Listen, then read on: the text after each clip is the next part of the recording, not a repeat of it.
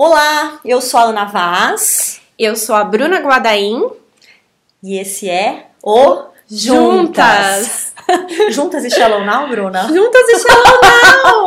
Ótimo, adorei! O meme tá velho, né? Mas ah. vamos lá. Então, gente, ó, o Juntas é um podcast voltado para compartilhar, né, delícias, dores, certo? Desafios pessoais e profissionais, né, da área de ou das áreas de consultoria de imagem, moda e beleza. Então a gente quer trocar figurinha com essas profissionais dessas áreas, mas se você não é dessas áreas e caiu aqui por acaso, fique. Você é bem-vinda, certo? A gente quer trocar figurinha com você também. O Juntas é um podcast inclusivo. Então, para a gente é muito legal ter diversidade aí, né, de audiência, de perguntas, de contribuições. A gente quer sugestões de temas de vocês, a gente quer perguntas que podem virar podcasts inteiros de até 5 horas de gravação, certo, Bruna? Certo, vamos adorar tagarelar por aqui. E é isso. E a gente vai falar. Esse é o nosso segundo episódio. Episódio número 2. Número 2, apenas. Juntas e Shallow Now. Apenas dois. E o tema de hoje, qual é, Bruna Guadaim? O tema de hoje é cenários. Então a gente vai falar sobre oportunidades e ameaças para quem empreende na consultoria de imagem, no mercado de moda, beleza e áreas é, correlatas. correlatas. No hum. primeiro podcast, a gente falou, a gente se apresentou, a gente falou um pouquinho como que a gente caiu desse mundo da consultoria de imagem, falamos um pouquinho da nossa transição de carreira, uhum. o momento que a gente está hoje dentro da consultoria. E hoje acho que a gente podia ter um olhar um pouquinho mais externo, certo? Sobre, Certíssimo. Sobre essas oportunidades, ameaças, o que está rolando aí no, no mundo em relação a comportamento e que podem afetar a gente dentro da, da consultoria. Não só podem, como já estão afetando, né?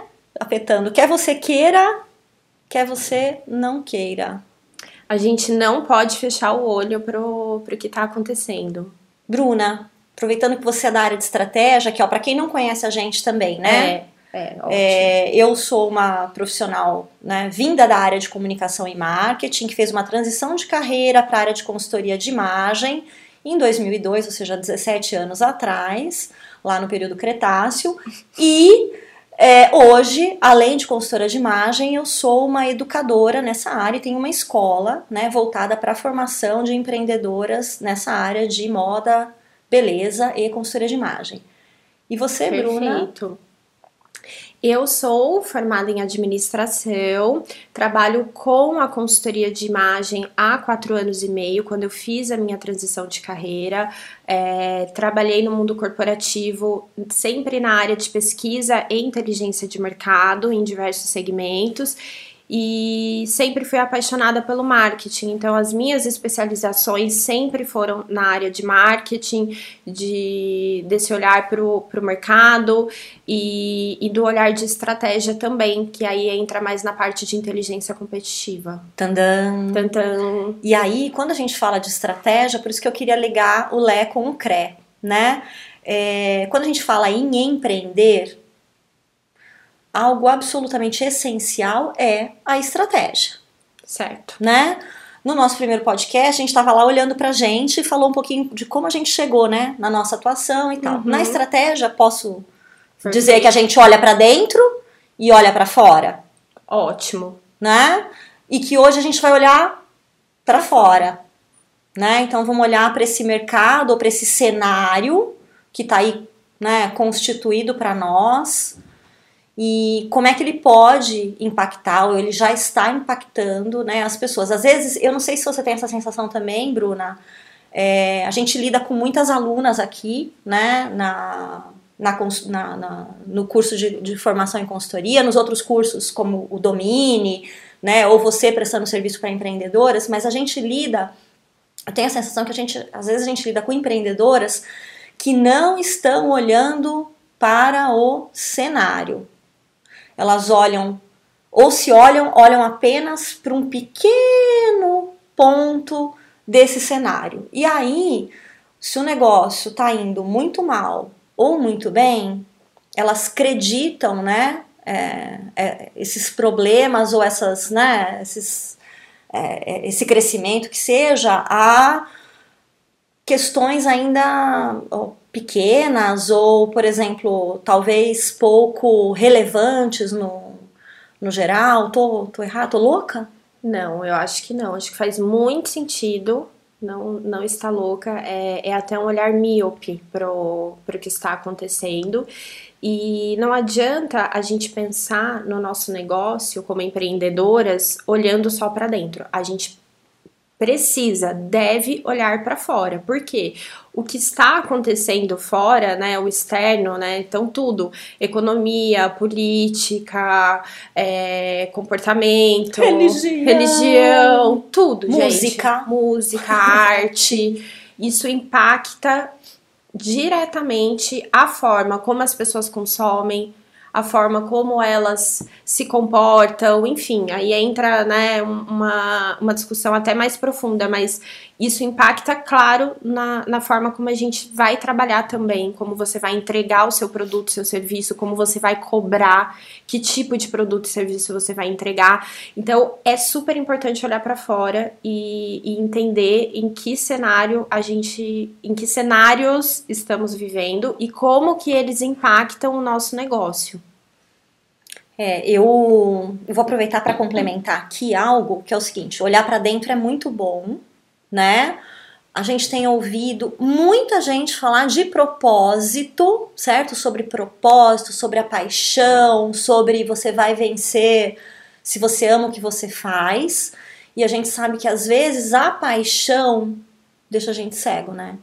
Porque você sabe, Bruna, que tem gente que na, na área de comportamento fala que a, a paixão é quase que uma demência. Nossa, que forte! Quando a gente, gente, vai estudar a paixão, sabe aquela coisa assim, começo de relacionamento apaixonado? O frio na barriga. Frio na barriga, você só pensa na pessoa, tudo que você quer fazer. Você, você se desconecta de muita coisa, né? E aí, é, esse estado, esse leve estado de demência, né, pode prejudicar a nossa inserção nesse cenário. Nos negócios isso acaba acontecendo, né? Então, é, não é que você não tenha que ter o seu propósito, que você não tenha que ter paixão, né? Mas é, você precisa se cercar de dados, de cautela, né? De um olhar mais amplo mesmo. E às vezes eu, uh, eu acredito que até para, por exemplo, cenários que são muito diferentes do que a gente está vivendo. Porque eles podem lá na frente, de alguma maneira, se sobrepor, né? Perfeito. E claro que é super importante a gente olhar para dentro, entender o porquê a gente faz o que a gente faz, porque isso pode direcionar a maneira como a gente trabalha, mas não é só isso, né, Ana, uhum. como você disse. Então eu acho que é um mix aí entre, né, o seu porquê, o seu propósito e o que o cenário, o mercado está demandando de você nesse momento, ou pode vir a demandar. Uhum. E você ficar atento né, ao que vai acontecer, o que está acontecendo, é parte essencial para que você aí complemente a sua estratégia de negócio. Perfeito. E aí, falando de cenário, a gente começa a falar sobre o que, Bruna? O que, que você quer? Que pontos aí você quer tocar? Eu acho que a gente poderia falar sobre novas formas de uso de produto, de roupa, falando mais especificamente da consultoria de imagem. Como que você enxerga isso, Ana? Eu acho que assim, ó, quando a gente olha para as formas de uso, né, eu vou começar pensando no objeto que é o vestuário, né? A gente Vou pensar no cenário dos últimos 25 anos. Posso fazer isso, Pode. Bruna? Eu sou uma velha Deve. que tem nostalgia. é, e aí eu lembro que eu comecei no mercado de, de moda e imagem no início do fast fashion. Na verdade, não exatamente no início, mas ainda numa fase de é, boom do fast fashion, né? Eu morei lá em 2002 na Inglaterra, quando a Zara estava crescendo, ela não era a maior player de moda do planeta ainda, né? A Topshop estava se espalhando e é, a gente estava vendo o modelo, né, do mercado de moda mudar, que era aquela coisa assim, né? Olha, alguém lá em cima no topo da pirâmide decidiu, óbvio, né, baseado em pesquisas uhum. e etc, que a gente vai usar babado, né? desfilo, seis meses depois chega na minha loja, depois o mercado vai copiar e você, quem sabe, um dia sua pobre vai usar um dia, né? Então tinha aí um, às vezes entre alguém lançar e o consumidor usar lá no final, né, um consumidor menos endinheirado, digamos assim, porque tudo isso estava na mão das grandes marcas e, e, a gente vê o mercado todo olhando para elas até hoje. A gente uhum. pode voltar nisso porque a gente está vendo tudo isso que a gente preparou de cenário para falar sendo feito e explorado por grandes marcas, né? Então a gente tinha às vezes de um ano e meio a dois anos, né? Com a internet, as viagens cada vez mais baratas e também, né, a, a, o fast fashion, entre olhar um desfile e usar uma peça, uma cor, uma referência de moda, pode ter minutos, né? Porque eu, eu consumidor, dependendo de se eu sou né, um inovador na categoria, se eu estou sempre atento, se eu estou no meio, né, uhum. eu vou olhar para aquilo e usar muito rápido, porque hoje eu posso. Então mudou o jeito que eu vejo moda. Tá. Posso falar disso aqui? Claro. Né? E mudou o jeito que eu compro. Então eu posso, eu não vou comprar. Pode ser, hoje um dos maiores inovadores de moda, dos grandes, a gente pode, vamos falar de Gucci? Vamos. Né? Perfeito. É a Gucci. A Gucci desfilou eu olhei às quatro da tarde, às quatro e meia eu tô no brechó. Uhum. Se eu não tenho em casa ainda no meu acervo, entre aspas, tá? Eu posso ir lá e garimpar alguma coisa e sair com a referência que eu quero. Perfeito. Né? Eu posso ir buscar no guarda-roupa da minha mãe e ainda divulgo isso. Eu posso trocar com uma amiga, né? Eu posso ignorar solenemente certo? Certo. É, e não me sentir mais em débito com o universo porque eu não sigo moda, né? Então a gente tem uma maneira de, de, de, de, se informar sobre moda e de consumir moda, e aí eu acredito que todos os outros serviços correlatos a esse mercado, né? Consultoria de imagem, produtos de beleza, tratamentos de beleza, né? Eu tenho uma forma muito diferente e que está mudando. Perfeito, Ana. E eu acho até puxando o gancho dessa, dessa nova forma, desse novo olhar de consumir, de olhar e de consumir, a gente pode falar, puxar o gancho para inclusão, né? Porque para mim tá super relacionado também. Então, é, cada vez mais a gente está em um mercado que ele é um mercado muito mais inclusivo. Obviamente, a gente sempre vai ter um olhar mais tradicional, um olhar é, que não seja tão inovador, mas a gente não pode fechar os olhos para a inclusão. E aí a inclusão eu acho que ela tem diversas vertentes, tá? Tanto a gente pensar no lado dos demográficos, entendeu? Então, por exemplo. O que é essa palavra é, difícil, Bruna, que você jogou aqui? Que é os demográficos, mas vamos pensar sexo, idade, classe social, região onde uhum. mora, uhum. sabe? De onde uhum. vem, uhum. tipo o Globo Repórter, o que come. Como se reproduz. Como se reproduzem, não. Mas é basicamente. Então é isso: idade, sexo, uhum. é, classe social, região. E. E eu acho que a gente pode pensar, inclusive, na, na história da, da inclusão, como, obviamente, uma nova forma de uso, mas também uma nova forma da gente enxergar o mercado. Então, por exemplo, é, vamos falar de concorrência, tá? Antigamente a gente falava da concorrência como aquela história do soma zero, né? Assim, que eu tenho que destruir o meu concorrente para obter vantagem competitiva e sobreviver no meu negócio. Se, se o seu concorrente estiver é, se afogando, enfia mangueira na boca dele. Eu ouvia muito isso, tá, Bruna? Gente. Lá no longínquo passado, no mercado Não, de bebidas. super acredito. Eu, eu, eu trabalhei com a inteligência competitiva uhum. no, na época que, para você ter a tal da vantagem competitiva, o seu concorrente tinha que estar morto e destruído. Então, é, que você nem chamava pelo nome, né? Tinha os apelidos, porque era, não podia falar o nome. E, e assim, hoje em dia a gente sabe que uma nova tecnologia ela é muito copiada facilmente, uma nova maneira de trabalhar, um processo é, é copiado muito facilmente, um slogan é copiado muito facilmente. Então, é, quando eu falo de inclusão, é, tem uma frase do Steve Jobs de 98 que eu falo até ela no curso, que é você competir que é você concorrer em algumas áreas e, e, e cooperar em outras áreas. Então, na época que ele falou essa frase, a Microsoft fazia os softwares para os computadores da Apple, ou seja, eles concorriam em algumas áreas, mas eram parceiros em outras. E hoje eu vejo isso muito forte. Então, é, e eu acho que essa história da inclusão, ela também tem esse olhar para o mercado de você, de repente, como você pode trabalhar em parceria com é, os seus concorrentes, a história de comunidade, de diversidade, uhum, né? Uhum. E, e, e, não falando só do mercado de moda, mas vou trazer um exemplo de fora. Hoje a Toyota e a Vox elas estão trabalhando em parceria na construção, na produção do carro híbrido. Então uma produz o motor e outra produz a bateria. Eu não sei exatamente quem produz quem o, quê, o, quê, mas porque uma é especialista em uma área e outra é especialista em outra. E por que que a gente não pode pensar nessa inclusão por exemplo, dentro da consultoria de imagem. Então, eu sou especialista, sei lá, em visagismo. Você é especialista em comunicação, em estratégia, não sei. Aí a gente se junta e faz um produto juntas.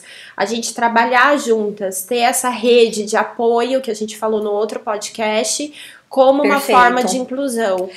Eu vou, até. Eu achei muito interessante o exemplo que você deu aí, Bruna, porque, por exemplo, ó Exemplo, exemplo, olha lá, gente, repete, repete. É, eu não ofereço o curso de, de, de análise de cores junto ao mesmo tempo que o curso de consultoria de imagem. Ou seja, na minha grade de formação de consultoria de imagem, eu escolhi não dar análise de cores.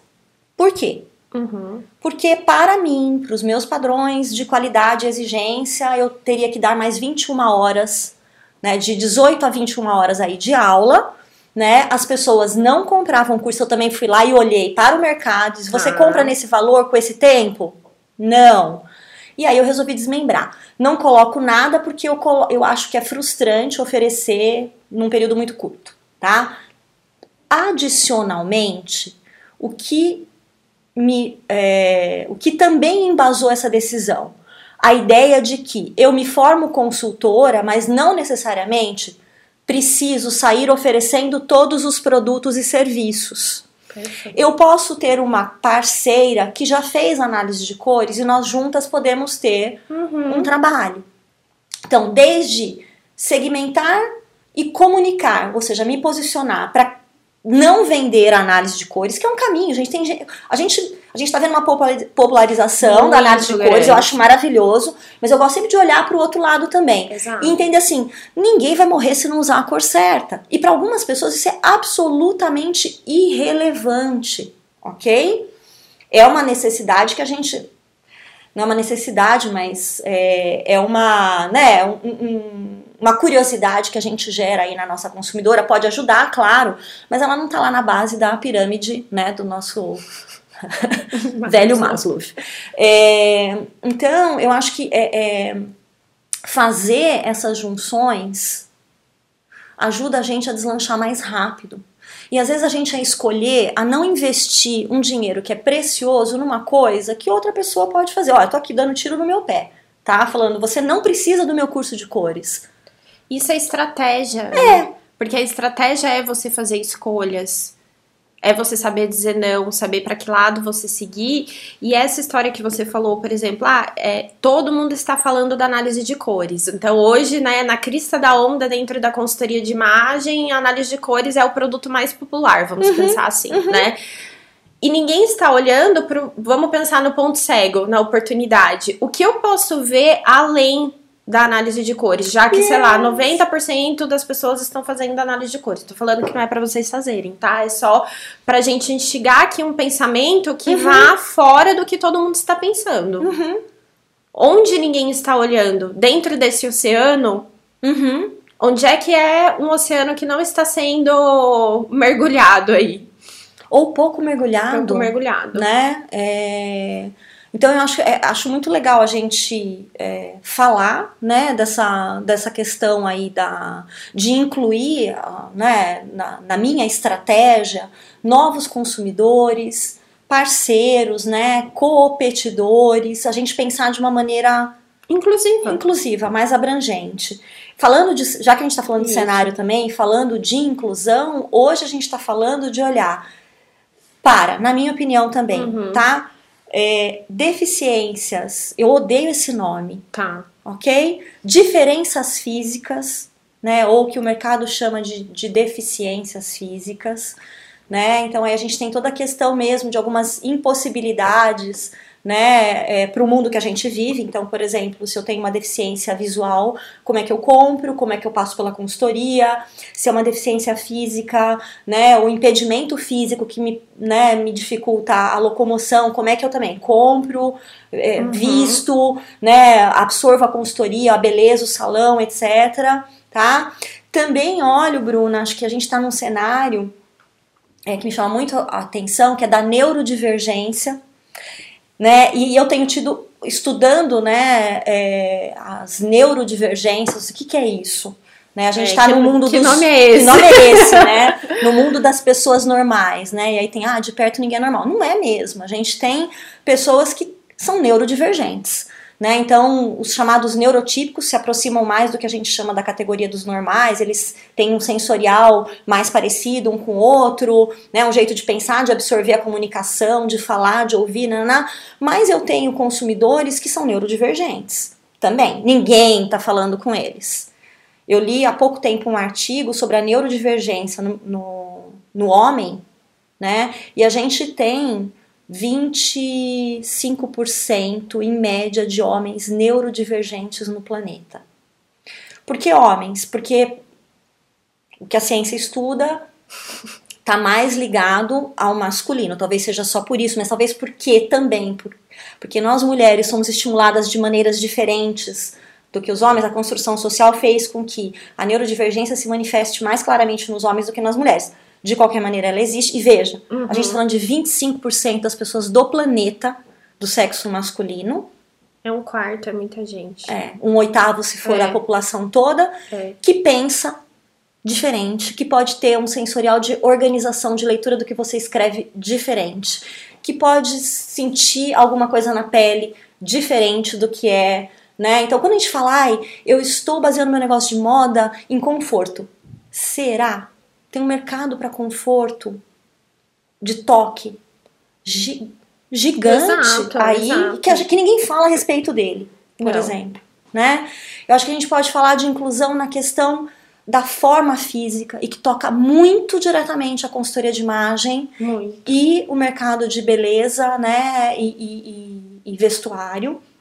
Então a gente vê né, o mercado plus size aí para ser explorado né? Não como uma massa, né? Até falando do, do Plus, eu tava ouvindo ontem é, o podcast da modelo americana. Da Ashley Graham. Ashley chama é, Pretty Big Deal. Nem é novo, tá? Mas eu descobri ele ontem, então para mim ele foi novo. novo.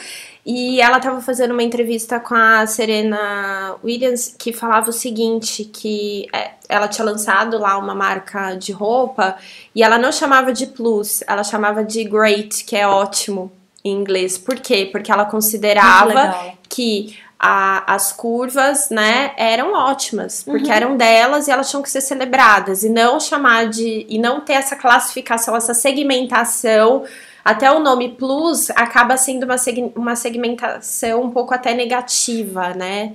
Do ponto de vista do nome. É. Então ela mudou para great, que é o ótimo. E quando a gente fala desse mercado em especial, né, e fala dele pensando em tamanho, eu tô sendo, tô pensando só num demográfico, né? Só. Só. E o comportamental.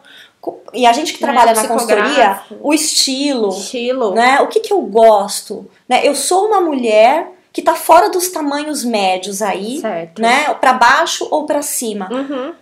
Como é que eu me visto? Né? Como é que eu compro? Onde tem isso para mim? E a gente está falando de um monte de gente que está aí. Então, quantas consultoras de imagem estão hoje focadas para o mercado, por exemplo, né? De, de, agora não quero mais falar plus size, Bruna. Você quer great falar size, great size? Né? é, e que realmente estão falando, por exemplo, especificamente com uma mulher, uma ou duas mulheres deste mercado. Né? Esta mulher que é plus size, além de plus size, ela é sexy. Uhum. Além disso, ela gosta de conforto. Ela, quer dizer, pego todos os dados, olho para ela e falo com ela. Com ela entendendo a real necessidade dessa pessoa dela. E né? não somente a carcaça. Não, não o tamanho. Né? Não o tamanho. Não o tamanho. A gente ainda tá Exato. longe, né? Porque nós precisamos que as marcas tenham modelagens mais inclusivas Sim. também, né? Mas eu acho que é o cenário que a gente vê. A gente está vendo é, que um consumidor que era excluído e ele era estimulado a não falar e não se posicionar e não reclamar porque ele estava entre aspas aqui, tá gente, errado, uhum. não é? Se você tá acima do acima do peso. Olha isso, é, né? O que, que é peso? É, Qual é a você, média exatamente, para você estar acima né? ou abaixo? Você né? precisa é, primeiro reconhecer que você está errado, diminuir o seu tamanho e aí procurar. Eu lembro muito de uma história sua, né? Que foi numa marca de festa famosésima em São Paulo. Gente, bafo, gente. Bafo, não vamos bafo. falar nomes aqui. que vontade de falar, mas, mas não pode. Né, a pessoa falou fulana de tal é um 42, não isso, é isso? Isso. E aí, é, ela é, essa, essa cliente minha é um 42 real, vamos dizer assim, entendeu? Só que o 42 dessa marca, vamos pensar que ele era um 3840, entendeu? Porque era uma modelagem muito pequena. Uhum. Então, ela foi frustrada ali no provador e eu ouvi da vendedora a seguinte frase: Não vestimos mulheres acima desse tamanho o estilista tal só veste mulher que tem até esse corpo. Se você é maior, desculpa, você não pode comprar aqui. Num cenário de 20 anos atrás, né, Bruna? Meu Deus. 25 anos atrás, isso era absolutamente a norma, né? Então hoje isso ainda existe, porque a gente vê, faz parte do nosso é, cenário. É, é, existe, é, se você pegar aquela coisa quase que aristocrata da coisa, é, sabe? Assim, aquelas marcas assim, intocáveis. Não quero que vocês cheguem até mim, clientes plus. É né? isso. E que não. E, e, ali, se eu for falar é, dentro né, da, de tamanhos, eu acho que ela nem entrava ainda numa modelagem do que a gente considera o plus dentro uhum. da moda. Ah, não entra. Não Entendeu? Só que já nenhum. não servia para essa uhum. para esse estilista. É.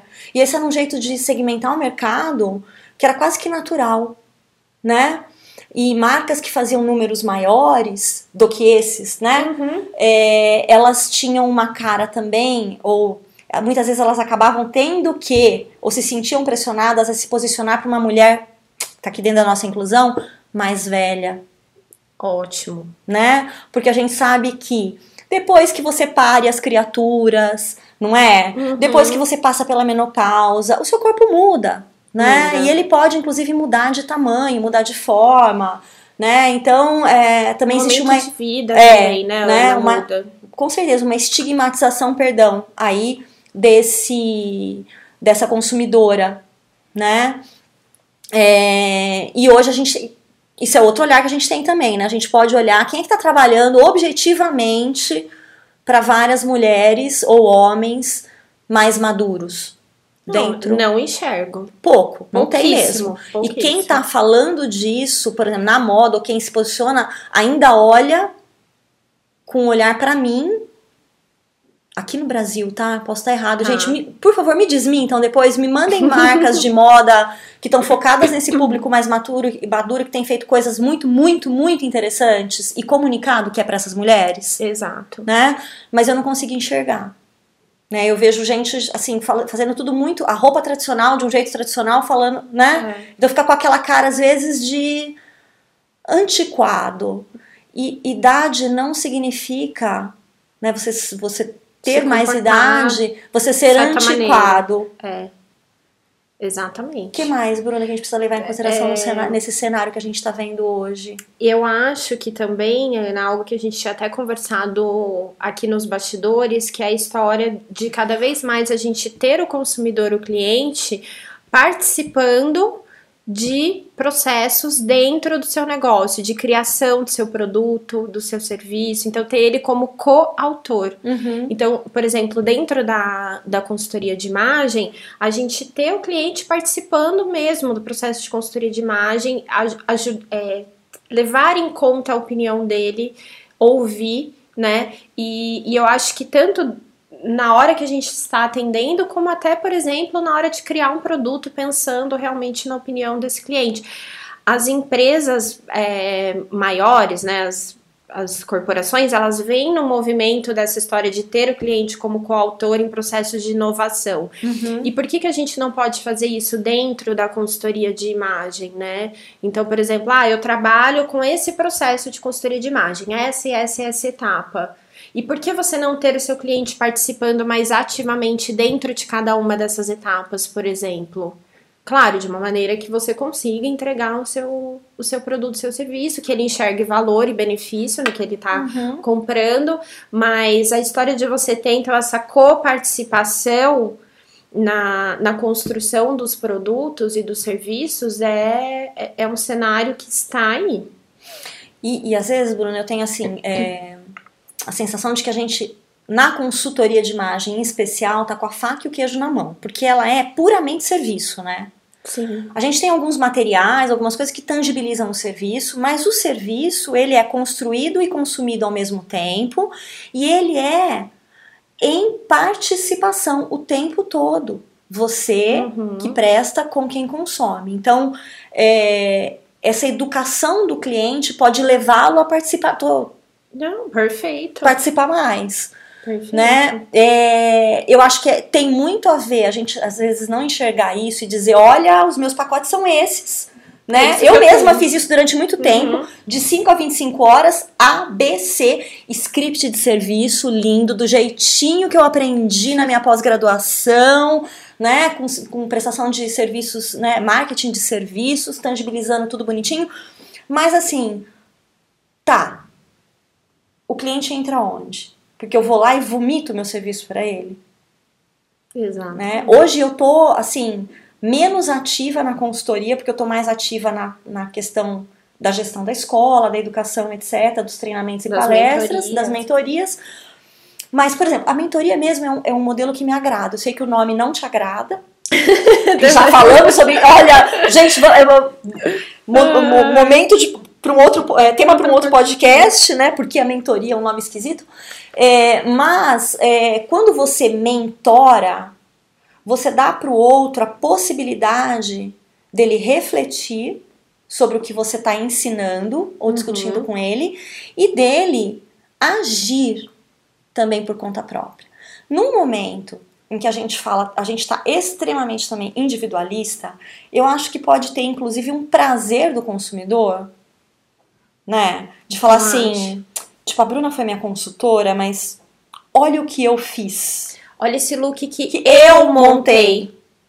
Você deu o instrumento para o seu cliente, ele montou o look. Eu acho que isso é muito precioso. muito. né? E aí a gente precisa deixar a arrogância para trás, porque também a consultoria de imagem, muitas vezes ela é um serviço que as pessoas não vão dizer que fizeram, porque elas também, algumas pessoas se sentem constrangidas, Sim. né? De dizer, olha, para a mulher principalmente, né?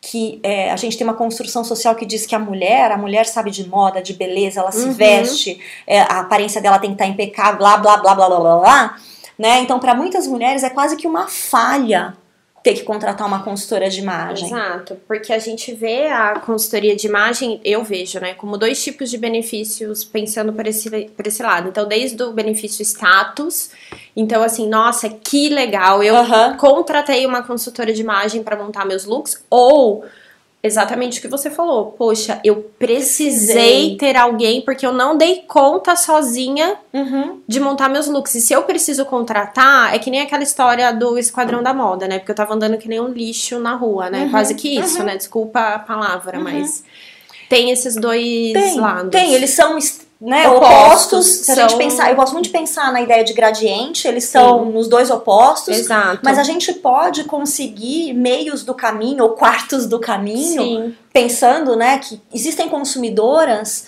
que vão se comportar dentro desse gradiente, Uhum. né? E às vezes a gente só fala com uma ou com outra, Exato. né? E cadê o meio, né? É, e, e você sabe que quando eu fiz a minha transição para o mercado de, de moda, né, é, eu, uma das coisas que eu estranhei muito, Bruna, é que eu não via ninguém fazer pesquisa. Não, não A não ser de, ten, de, De entre aspas, né? de tendência que eu vou lá, vejo a vitrine, nananá, né, ou compro lá o meu WGSN, que aí sim, né, ou os de fashion, Uhum. tantas outras aí que vão lá e pesquisam comportamento, etc. Mas, por exemplo, meu, a gente escaneava o olhar de consumidor no supermercado pra ver onde eu tô olhando. Exatamente. Olhou O que eu tô primeiro pra fazendo, cima, pra baixo. baixo. Quantos né? minutos demorou, tudo, O que né? você achou desse novo sabor? O que. Então, assim. E a gente vê pouquíssima, pouquíssimas empresas, principalmente as pequenas, né? É, Fazendo isso. até porque a cultura de você ter esse olhar para o consumidor, de pesquisar, ela é in- muito intrínseca a grandes empresas, É, né, Ana? é. A- inclusive, se você pensar a própria faculdade de administração, de marketing, as pós-graduações, foram feitas durante muito tempo para quem vai trabalhar em empresa. grandes empresas. Agora que eu acho que está começando a ter um olhar mais empreendedor, né? Com, a- com, a- com, as- com esse boom de startups, etc. Aham. Mas eu acho que ela ainda é construída É. para quem vai trabalhar em empresa. Mas isso também é papo para um Outro outro, podcast. que esse já estourou aqui, né, Ana? Ó, a gente falou Bom. de competir, a gente falou de consumidor autor. De comunidade, de Aham. inclusão. Ô, Bru, posso te pedir só pra falar um pouquinho mais da Uhum. questão da comunidade antes da Sim, gente encerrar? Sim, que Porque. eu acho que foi o que ficou mais é, resumido, né? resumido. A gente falou de novas formas de uso. É, eu eu enxergo muito a questão de comunidade, por exemplo, para a gente pensar até do ponto de vista, por exemplo, como se fosse um, um clube, sabe? Um painel. É, aí eu vou trazer exemplo de, de grandes empresas que trabalham dessa forma. Então, por exemplo, você que daí entra também relacionado com a história do cliente com o autor, que é você ter é, os seus clientes como se eles estivessem participando de um clube, de um painel. E quais as vantagens deles estarem dentro dessa comunidade? Vamos pensar a comunidade, lembra a comunidade do Orkut? Mas ela fora, ela Uhum. offline, tá? Que são pessoas que pertencem a, a esse grupo. Você vai dar informações, por exemplo, privilegiadas para essas pessoas. Então, pegando, vou pegar aí o exemplo da, de uma marca gringa, a Banana Republic. Eles têm essa comunidade que eles fazem o que? Eles dão informação de moda, informação de tendência, informação de novos produtos que eles estão trabalhando, de roupas, de linhas de roupa, etc. Para pessoas que fazem parte dessa comunidade, que é o painel. E, e, a- e em troca, quem escolheu fazer parte do painel, eventualmente com uma periodicidade determinada, vai responder algumas perguntas em relação à preferência, como se fosse uma pesquisa mesmo. Então, por exemplo, ah, eu prefiro o casaco verde, prefiro o casaco caqui, prefiro a calça amarela, a calça vermelha. E essas pessoas se sentem como se elas estivessem realmente co-criando com a marca. Então, é, eu tô aqui desenvolvendo minha nova coleção. a- vamos pensar lá o exemplo da banana. Ela manda é, essas informações para os clientes que fazem parte do painel, eles participam e depois eles vão ver nas lojas: olha, tá vendo aquela, aquela blusa daquela cor? Eu, eu respondi pedi." na pesquisa que eu queria. Então eles se sentem privilegiados e, e isso é um pensamento que isso o, o conceito de painel dentro das empresas como forma de pesquisa ele existe há muito tempo, é online, tá? É, há muito tempo mesmo. Coloca aí pelo menos uns 20 anos esse conceito do painel online. E eu enxergo essa questão dos painéis e das comunidades hoje, assim, muito forte no offline também. Porque cada vez mais as pessoas elas levam em conta opinião de amigos, do círculo de pessoas que estão em volta, família, etc., quem ela segue no Instagram e etc., muito na hora de comprar. Além, porque antes a gente, enfim, tinha opiniões do que a gente via de propaganda das marcas, do que a gente via, do que a gente convivia e tal. E hoje você ter uma avaliação, uma recomendação de quem tá ali no seu círculo importa muito. Então, isso também é você viver em comunidade. Então, antes de comprar um produto, Eu vou ver se quem comprou gostou, que a gente pertence a uma mesma comunidade, que somos de pessoas que compramos determinado produto. Eu não sei se eu tô viajando aqui. Não, tá fazendo pra, sentido. E eu acho que tem, tem tudo a ver, por exemplo, quando a gente pensa em modelos de difusão de moda, de produtos uhum. de moda, a gente começa, né? com o modelo de trickle down, que é lá de cima para baixo na pirâmide. Depois tem o bubble up, de você olhar lá para baixo, captar alguma coisa e isso subir, né? Uhum. Tipo, ah, eu vou olhar pro para a periferia. O que a periferia está fazendo e eu como designer vou lá e vou colocar, mas ele volta pro trickle down, né? Para ah. você descer, né?